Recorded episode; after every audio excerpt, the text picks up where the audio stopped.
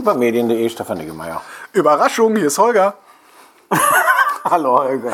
Ich, ich wollte mal anrufen. Äh, und zwar Ja. schon wieder wegen Rundfunkbeitrag.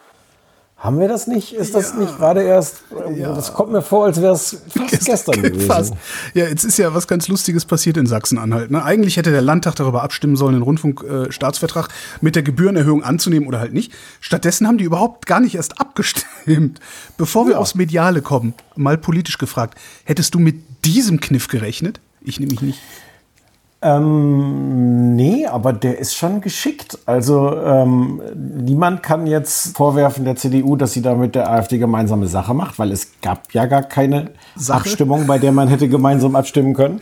Und naja, das Ergebnis ist halt trotzdem so, wie die CDU sich da gewünscht hat, nämlich äh, die Gebührenerhöhung oder Beitragserhöhung abzulehnen. Also das ist schon, glaube ich, die große politische Kunst. Und Ja also, gut, aber das ist doch Semantik. Ich meine, letztendlich hat die CDU gemacht, was die AfD haben wollte. Äh, ja, aber was auch die CDU haben wollte. Also Ja, ja, ich bin eben. da Also so ein haben sie ja gemeinsam. skeptisch. Ja. Ähm, ich finde, also egal wie skandalös man das jetzt alles vom Ergebnis her findet, also was das Verfahren angeht, habe ich so ein bisschen, ein bisschen Respekt ja, davor, stimmt. weil es natürlich irgendwie gelingt, dass dann trotzdem zumindest formal verschiedene Seiten ihr Gesicht wahren können.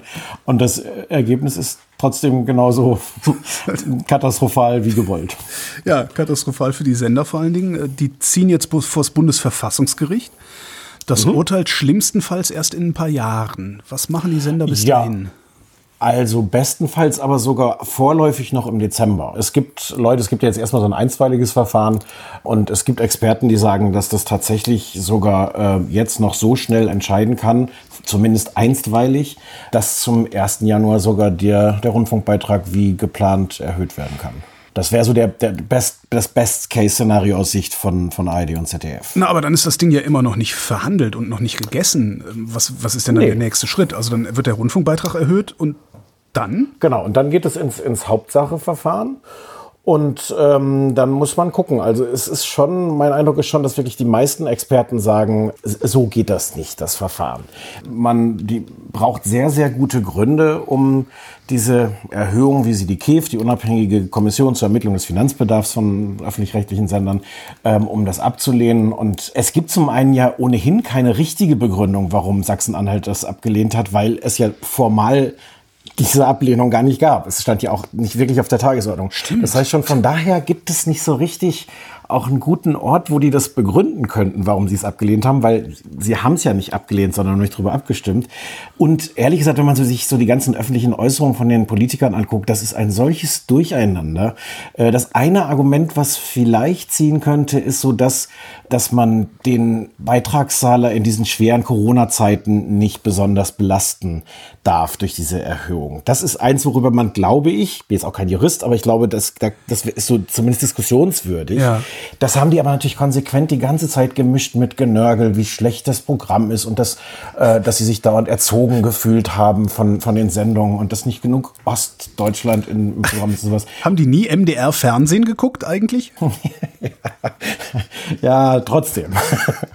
Und ähm, das kann man alles kritisieren. Das ist aber alles kein Argument für die Ablehnung dieses Staatsvertrags, mit dem der Beitrag erhöht wird. Und es ist tatsächlich so, nicht, das, also was ich total interessant finde, ist, ähm, und ich kann da so ein bisschen auch den Unmut verstehen von den, den Abgeordneten. Es ist tatsächlich dieses ganze Verfahren so organisiert, dass am Ende die Landtage das gefälligst abzunicken haben. Ja. Und das ist natürlich eigentlich nicht das, was du dir so vorstellst als äh, gewählter Abgeordneter, zu sagen, ihr müsst da gefällig zustimmen, sonst gehen wir vor das Verfassungsgericht und dann beschließt es das trotzdem. Na Moment, du hast ja letztens schon gesagt, ähm, dass die Länder das so bestellt haben. Das heißt, da müssen, Bestellt? Da müssen die Abgeordneten Genau. sich dann beschweren, aber nicht hinten, hinten raus, wenn sie es zahlen müssen. Ähm, ja, und trotzdem ist es natürlich formal so ein bisschen absurd zu sagen, man, man hat einen Vorgang, der am Ende durch 16 Parlamente muss. Und ja, das ist aus guten Gründen so organisiert, dass die das dann nur noch abnicken können, weil das halt alles unabhängig sein soll von, von politischen Einflüssen. Und, und trotzdem ist es unbefriedigend. Ähm, ich fand es total interessant, der Rainer Robra, das ist der äh, quasi der oberste Medienpolitiker und Chef der Staatskanzlei in Sachsen-Anhalt. Ähm, und der hat gesagt, er wünscht sich, dass wenn jetzt das Bundesverfassungsgericht da entscheidet, dass man dieses Verfahren insofern ändert, dass die, die Landtage am Ende nicht zustimmen müssen, sondern dass das im Grunde ähm, das Verfahren eine Runde früher ändert, nämlich dass die Ministerpräsidenten das alle unterschreiben. Das tun sie ja jetzt auch schon, dann kommen nur noch die Landtage hinten dran. Also die Ministerpräsidenten unterschreiben, also die Ministerpräsidenten bestellen, dann sagen die Sender, was es kostet, Nein, dann kommt die, oder wie? Nee, nee, bestellen müssen das schon die Landtage. Das Okay. ist genau der, der Ort, wo die Parlamente gefälligst zu entscheiden haben. Aber dann kommt dieses Verfahren, dann, dann rechnet die, die KEF, ähm, was denn aufgrund der Bestellung, was es für, eine, für einen Rundfunkbeitrag geben soll. Und dann unterschreiben das am Ende die Ministerpräsidenten. Es gibt nicht noch den nächsten Schritt, dass es in die Landtage geht. Ja. Und er sagt, das wäre eigentlich ein, ein guter Ausdruck, also um, um genau dieses jetzt zu vermeiden, dass du im Grunde die Landtage äh, zu so Abnickorganen machst. Ähm, und ja, auch das kann ich jetzt juristisch nicht beurteilen, aber er hat das so dargestellt, dass das genau die Chance wäre jetzt fürs Bundesverfassungsgericht, an der Stelle das Verfahren zu ändern, ähm, so du nicht in dieses merkwürdige Dilemma kommst, dass halt die, die Abgeordneten sagen, ja, Moment mal, aber dafür bin ich doch nicht gewählt, dass ich hier nur noch Ja sagen kann. Und er sagt, es ist auch insofern eine Chance, wenn dann, wenn dann die Parlamente im Grunde raus sind aus der Diskussion um genau diese, diese Beitragserhöhung, dann könnten die sich viel mehr darauf konzentrieren und ehrlich und gründlich darüber reden, über den Auftrag und die Struktur. Was Ja. wollen wir für einen öffentlich-rechtlichen Rundfunk? Wie soll der sein? Und er sagt, es wird zurzeit immer überlagerte von dieser Diskussion, von der, von der Diskussion um die Beitragshöhe. Und das wäre eine Chance. Wie gesagt, das Bundesverfassungsgericht müsste das dann entsprechend entscheiden, das wirklich sauber zu trennen. Das, Das- fand ich interessant. Es ist sehr, sehr interessant argumentiert, auch weil, machen wir uns ja mal nichts vor, im Grunde sind die Landtage, was das angeht, ziemlich faul. Ja? Weil vorne bei der Bestellung äh, zu sagen, ja, okay, äh, wir wollen, dass alles so bleibt, wie es jetzt ist, das ist sehr, sehr simpel, wenn man hinterher sagen kann, nee, das ist aber alles viel zu teuer. Jetzt sind sie so, würden sie sogar in die Pflicht genommen, ihren Job ordentlich zu machen. Und dann wäre das Problem auch tatsächlich in der Politik zu suchen und die Lösung auch und nicht mehr bei den Sendern. Ja, dann sollen die mal aufhören, so viel, äh, keine Ahnung, Pensionen zu bezahlen, wo wir übrigens letztes Mal habe ich Mist geredet.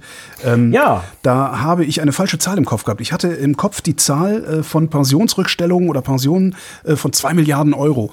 Und ich vermute mal, dass diese zwei Milliarden Euro sich auf eine ganze Gebührenperiode beziehen. Und ich habe gedacht, es bezieht sich auf ein Jahr. Da haben wir falsche Zahlen geliefert. Ich bitte um Verzeihung. Genau, du hattest äh, irgendwas gesagt, dass es 25 Prozent des Beitragsaufkommens für die Altersversorgung ist Ja. und in Wahrheit sind es 8 Prozent. Ja, genau. Aber wenn du das über die Gebührenperiode verlängerst, sind es dann tatsächlich wieder die. Ich vermute mal, dass da irgendwo bei mir der Knick im Kopf war. Wo wir gerade bei Korrekturen sind, lass uns die anderen auch noch machen. Das ist der sehr, sehr nette Hermann Eicher, der war bis vor kurzem äh, Jurist beim äh, SWR, ist inzwischen im Ruhestand. Der hat auf, äh, über Medien auch kommentiert und hat zum Beispiel auch darauf hingewiesen, weil, weil du dir auch so sicher warst, äh, es werden quasi immer nur die, die freien Mitarbeiter, äh, da wird gespart und bei Ja. äh, rund bei Redakteurstellen nie. Und er hat äh, da zum Beispiel kommentiert, wie viele Stellen konkret über zehn Jahre beim SWR gestrichen wurden, äh, damit man genau diesen Effekt verhindern konnte, dass zuerst die freien Mitarbeiter dran glauben müssen. Das würde ich jetzt noch mal gesondert diskutieren wollen, weil also aus, meinem tatsächlich aus meinem Alter natürlich werden werden äh, auch feste Stellen gestrichen, die werden dann halt einfach die werden die Planstellen nicht neu besetzt, wenn jemand in Ruhestand geht und sowas. Ähm, aber was ad hoc Aber- passiert ist, dass von den Freien was weggenommen wird. Also ich gucke seit 20 Jahren zu, wie die Freien wie die immer stärker ausgedünnt werden, wie es immer weniger Redakteursschichten und sowas gibt. Aber da würde ich echt noch mal Also- neu diskutieren wollen. Also das, das kann schon sein und ich glaube insbesondere, wenn du sagst ad hoc, weil das ist Ja, genau. natürlich auch die Möglichkeit, die man sehr schnell sparen kann. Ähm, hinter mir klingelt ein Telefon, das ignorieren wir aber einfach, oder? Na gut. Oder nicht? Ja, nee, ist ja, weiß ich nicht, ist ja Podcast, komm, ist egal. Komm. Aber wir telefonieren doch miteinander. Wie geht denn das? Wie Das kann denn ja ein. Telefon klingeln? die Das ist alles Beschiss hier. Das ist der Schummelfunk jetzt auch noch im Internet. Naja. Ähm, ich glaube nur, also das ist wahrscheinlich hast du recht, was ad hoc angeht. Ähm, aber äh, es gibt natürlich auch tatsächlich langfristige Sparprozesse äh, bei den öffentlich-rechtlichen Sendern, die schon angestoßen haben und wo die systematisch und durchaus auch in einem größeren Stil schon Stellen abgebaut haben ähm, und wo es dann nicht, nicht nur darum ging, so die, die armen Freien irgendwie auszurauben. Jetzt diskutieren wir schon wieder darüber, wo können die sparen. Das ist überhaupt nicht unser Job, das ist auch nicht deren Job, sondern da wollte ich ja hin.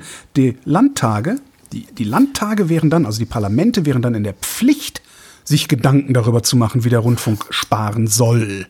oder Das könnte sind sie, das oder sind sie sollte. auch, genau, das sind sie auch jetzt schon. Ähm, Ja, müssen sie aber die nicht. sind auch, sie sind auch, sind doch theoretisch sind sie dabei. Also bis Mitte 2022 zum Beispiel soll da die Rundfunkkommission der Länder, die will dann da irgendwelche Sachen vorlegen. Ja, aber das muss man ja alles nicht so ernst nehmen, weil man kann hinterher immer noch sagen, das ist alles viel zu teuer und damit dann wieder seine Wahlen gewinnen. Weil man darf ja auch nicht vergessen, es geht ja auch immer noch um die Wiederwahl. Das ist, das ist, ne, das, da geht's ja so und das, ich fände das total super, weil dann werden die sich gegenseitig mit Gutachten bewerfen. das wird dann total lustig. Da haben wir dann irgendwie jeden zweiten Podcast ein neues Gutachten, über das wir reden können. Ja, das, Und am Ende Das- wird das- irgendeine Bestellung, finde ich super. Das Furchtbare ist, ähm, dass auch jetzt wieder diese ganze Diskussion so komplett verkorkst ist. Zum Beispiel, ähm, ich glaube tatsächlich, dass man sagen kann, die Art, wie die das jetzt in Sachsen-Anhalt gemacht haben, man kann da schon sagen, dass das ein Angriff auf die Unabhängigkeit des öffentlich-rechtlichen Rundfunks ist. Ja, klar. Einfach, einfach weil die tatsächlich ihrer Pflicht da jetzt nicht nachgekommen sind. Und es ist so, wie es jetzt ist, einfach ihre Pflicht, äh, dazu zu stimmen. Das heißt aber natürlich nicht, dass es ein Angriff auf den öffentlich-rechtlichen Rundfunk ist, wenn man sagt, wir wollen euch weniger Geld geben, wir wollen, dass ihr mehr spart, wir wollen, dass ihr, wir wollen, dass ihr gravierende Änderungen in der Struktur macht. Und diese ganze Diskussion ist auf eine so furchtbare Weise kaputt schon wieder. Jetzt kommen diese, diese ganzen Argumentationen von, von den Poschards dieser Welt, die sie sagen, aha, wenn man ARD und ZDF kritisiert, ist man sofort ein Rechter und ist ein AfD-Typ. Völliger Unsinn, völlige Scheingefechte. Aber das liegt natürlich in der Natur oder in der Art, wie das jetzt in Sachsen-Anhalt passiert ist, wo es natürlich auch in Wahrheit nicht um Medienpolitik ging, sondern um, um Machtpolitik, um wiedergewählt werden, um eine Abgrenzung zur AfD zeigen oder sie gerade nicht zeigen und all das. Und was es eigentlich bräuchte, ich weiß aber gar nicht, wie man das organisieren kann, ist tatsächlich ein Prozess, wo die Gesellschaft sich überlegt, was wollen wir für einen öff- öffentlich-rechtlichen Rundfunk? Oh ja, da hast du dann natürlich ein Problem, weil das, also die Gesellschaft oder der Souverän ist hochgradig uninformiert, was den öffentlich-rechtlichen Rundfunk angeht zumindest. Das merke ich in jeder beliebigen Diskussion. Ähm, es gibt also eine sehr, sehr hohe Ahnungsarmut bis Ahnungslosigkeit. Und es gibt natürlich auch eine sehr große Denkfaulheit. Es, es erfordert schon ein wenig Anstrengung, sich zu überlegen, wo geht das Geld hin, was passiert und wie könnte man das vielleicht lösen.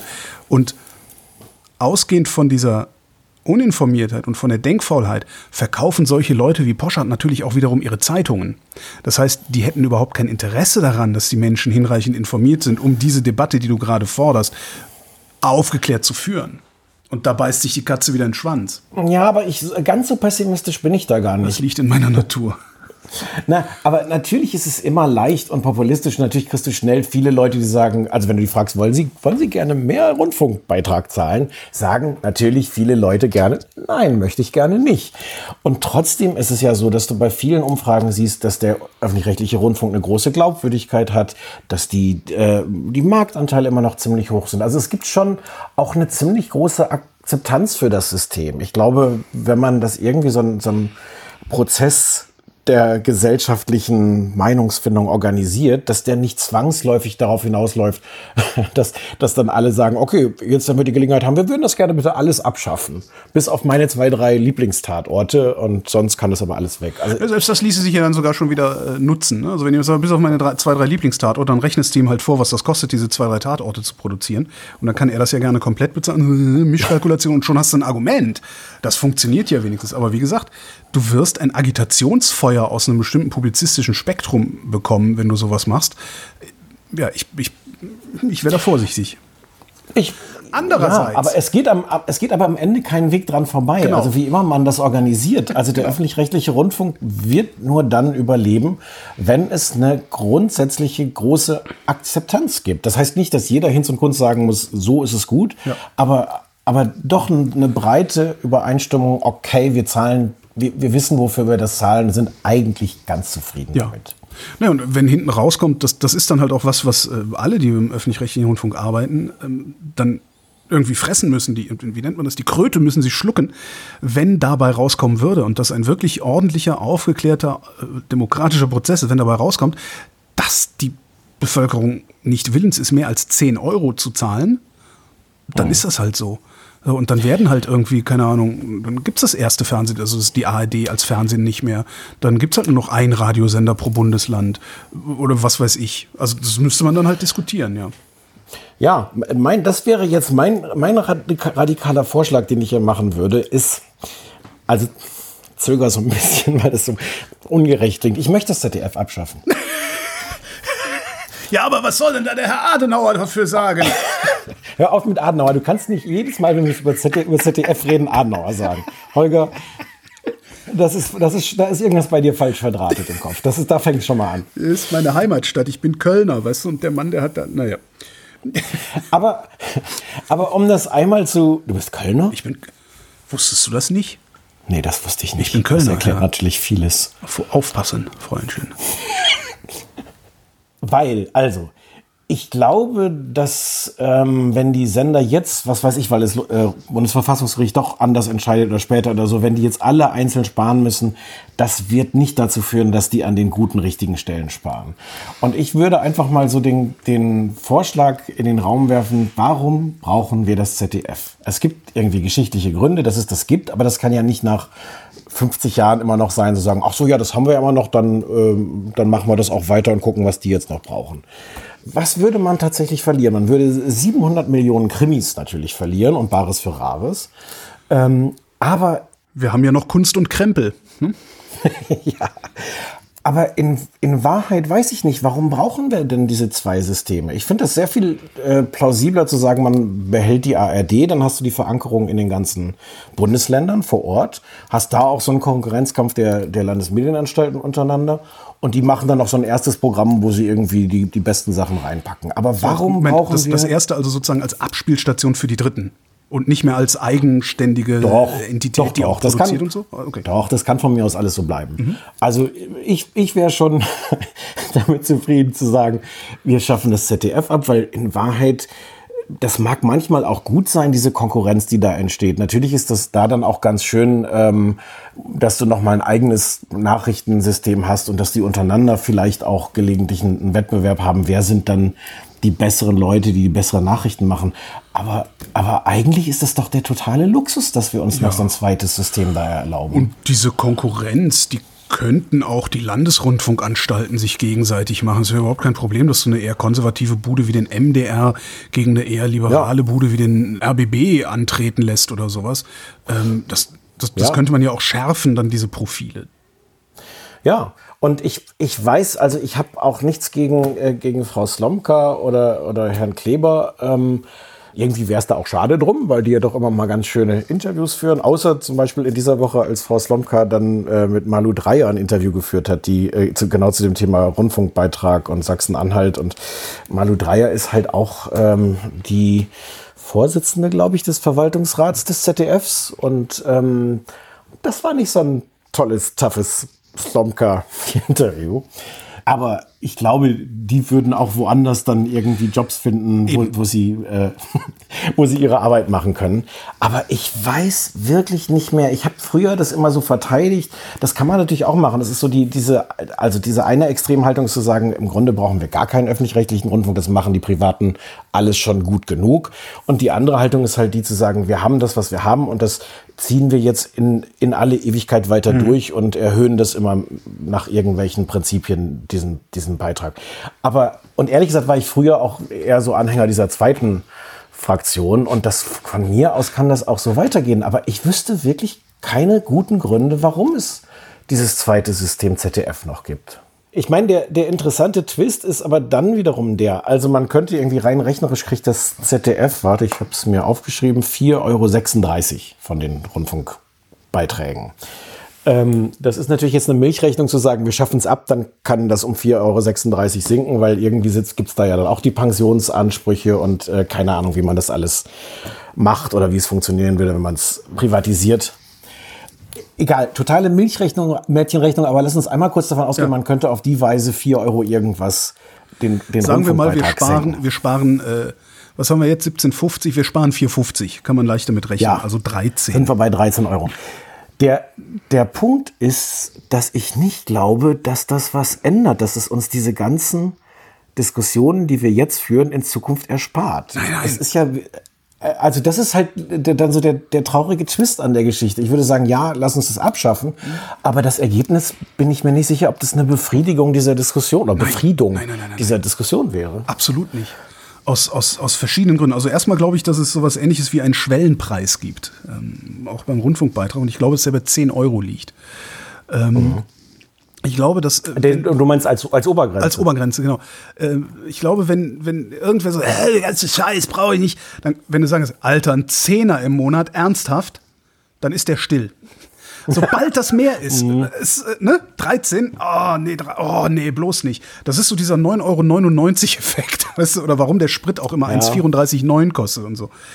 Das ist das eine, was ich, ich glaube, das ist einfach so ein ganz billiger Effekt, der sich aus unserem Geiz speist. Da nehme ich mich gar nicht aus bei diesem Geiz. Mhm. Das andere ist natürlich, dass die Leute, die diese Diskussion befeuern, und das hatte ich ja eben schon mal, ähm, das mit sehr viel Ahnungslosigkeit äh, oder Uninformiertheit tun und das auch mit sehr viel Denkfaulheit tun.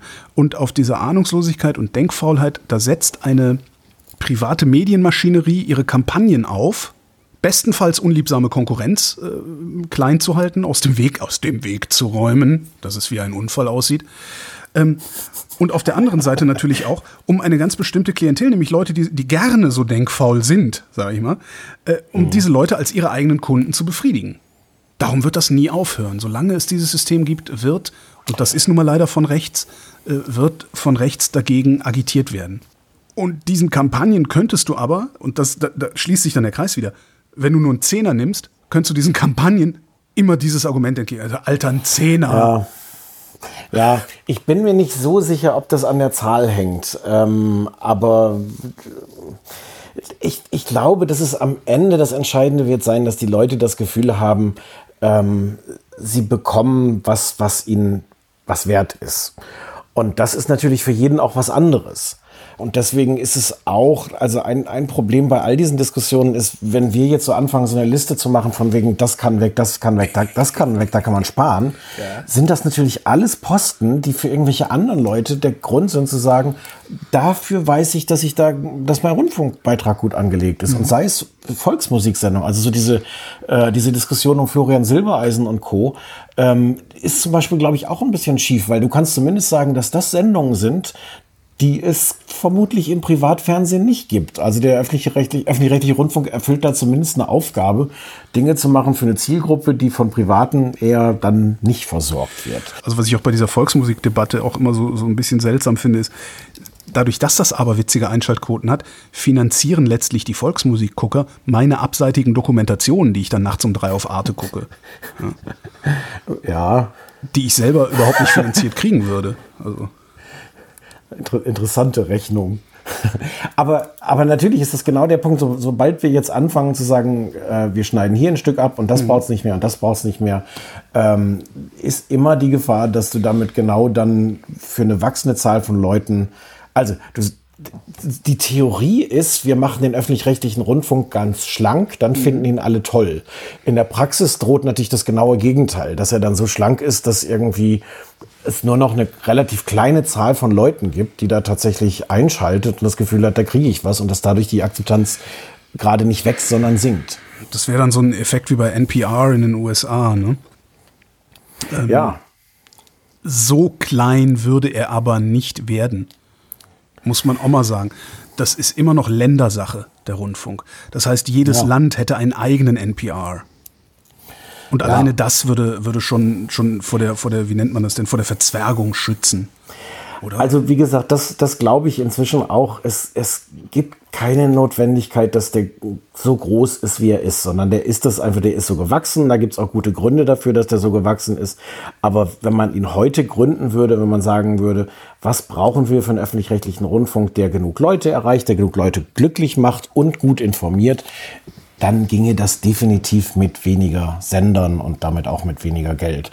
Und aber wie man diese Diskussion anständig organisiert, ähm, das, wie gesagt, am Ende braucht es, das sagen auch, äh, Bellut hat das gerade in so einem Interview gesagt, also am Ende ist das die Gesellschaft, die uns sagt, was wir, was sie von uns will. Und die uns äh, den, den, die Vorgaben gibt und dann müssen wir das umsetzen. Das Problem ist, dass anscheinend das ZDF immer nur hört, dass die Gesellschaft sagt, wir hätten gerne noch ein Krimi mehr. Naja, und das, da, macht Bellut es sich auch ein bisschen einfach. Ne? Äh, natürlich ist es die Gesellschaft, die uns sagt, was wir zu liefern haben, auf so einem abstrakten mhm. Niveau. Aber wo diskutiert die Gesellschaft das denn bitte? Auf Facebook ja wohl nicht. Das heißt Ja. doch, dass wir als, als Medienmacher, als öffentlich-rechtliche Medienmacher, diese Diskussion viel stärker nach außen tragen müssen und sie viel transparenter führen Ja. müssen. Und dass, dass sich dann Bellut nicht dahinstellt und sagt, ja, dann sagen Sie mir doch, was Sie wollen. Solange wie Sie mir das nicht sagen, sende ich Krimis. ist eine Möglichkeit. Was du aber natürlich auch machen Äh, ja. könntest, ist zu sagen, so pass mal auf, hier, äh, guten Tag, ich bin der vom ZDF, der Typ, hier ist mal, hier ist mal eine Liste.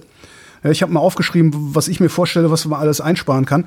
Ähm, die Gewerkschaft hat das hier aufgeschrieben, was sie sich vorstellen. Also hier sind die ganzen Vorschläge.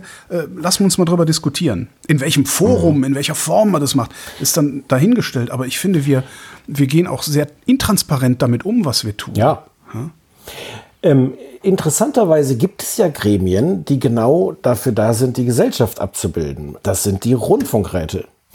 Und was ich auch interessant fand, ähm, es gab, ich muss jetzt einen kleinen Exkurs machen, weil ich, ich möchte jetzt zitieren, was ein Mann namens Andreas Meyer-Lauber gesagt hat. Und der hat den für mich absoluten Traumjob, Traumposition. Der ist nämlich der Chef der ARD-Gremienvorsitzendenkonferenz. Der ist quasi der Gremienvorsitzendenkonferenzvorsitzende. Und ich meine, allein für diesen Namen, ähm, das kann es auch nur in Deutschland geben. Der ARD-Gremienvorsitzendenkonferenzvorsitzende. Ob der noch einen Also, Assistenten braucht, da hätte ich Lust zu.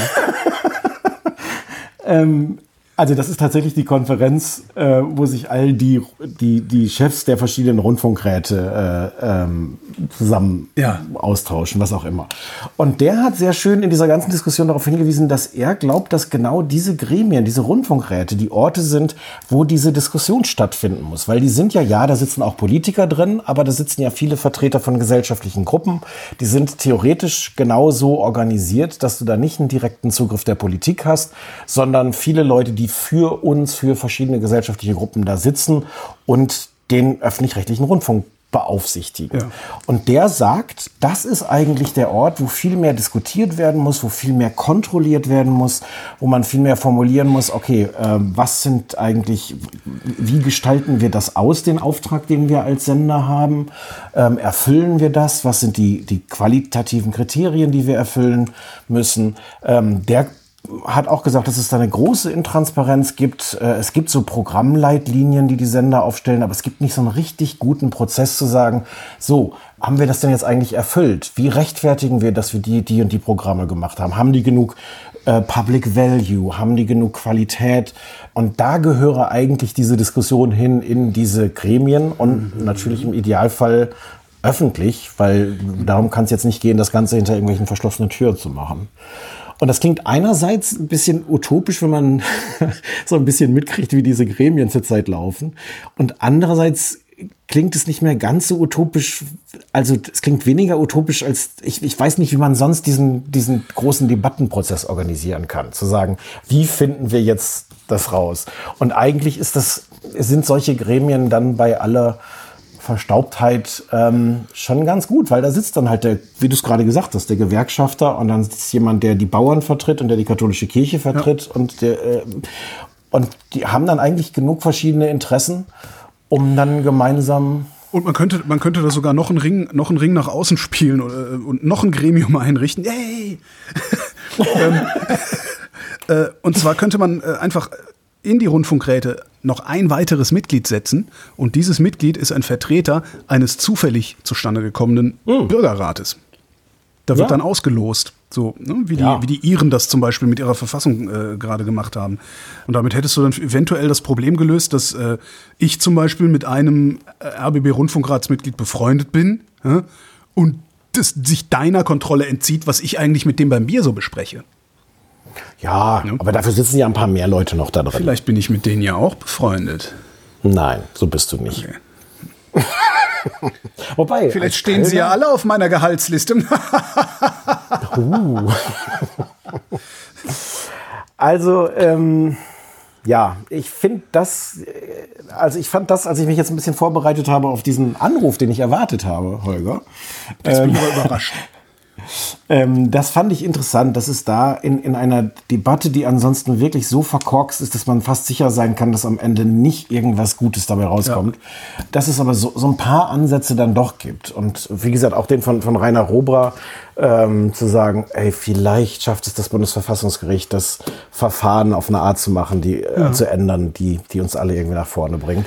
Also vielleicht kommt am Ende doch was Gutes dabei raus äh, aus dieser furchtbaren Kacksituation. Denkst du, denkst du, die Bundesländer, also unabhängig von dem, was das Bundesverfassungsgericht möglicherweise urteilt, ähm, denkst du, die Länder haben jetzt gerade ein bisschen mehr verstanden, dass sie die Kraft aufbringen müssen, bei der nächsten Verhandlung über die Bestellung sich stärker einzubringen? Naja, aber was heißt sich einzubringen? Die müssen sich ja einigen. Ja. Also das ist ja das, der, der Fluch, dass die halt auch zu 16 ähm, sich dann einig sein müssen. Es ist ja noch schwerer, äh, was, was Neues, Kreatives im Grunde äh, zu schaffen und ja. zu sagen, wir denken, kon oder kreatives Quatsch, konstruktiv. Wir denken konstruktiv. An der Pandemiebekämpfung, ne? Ja.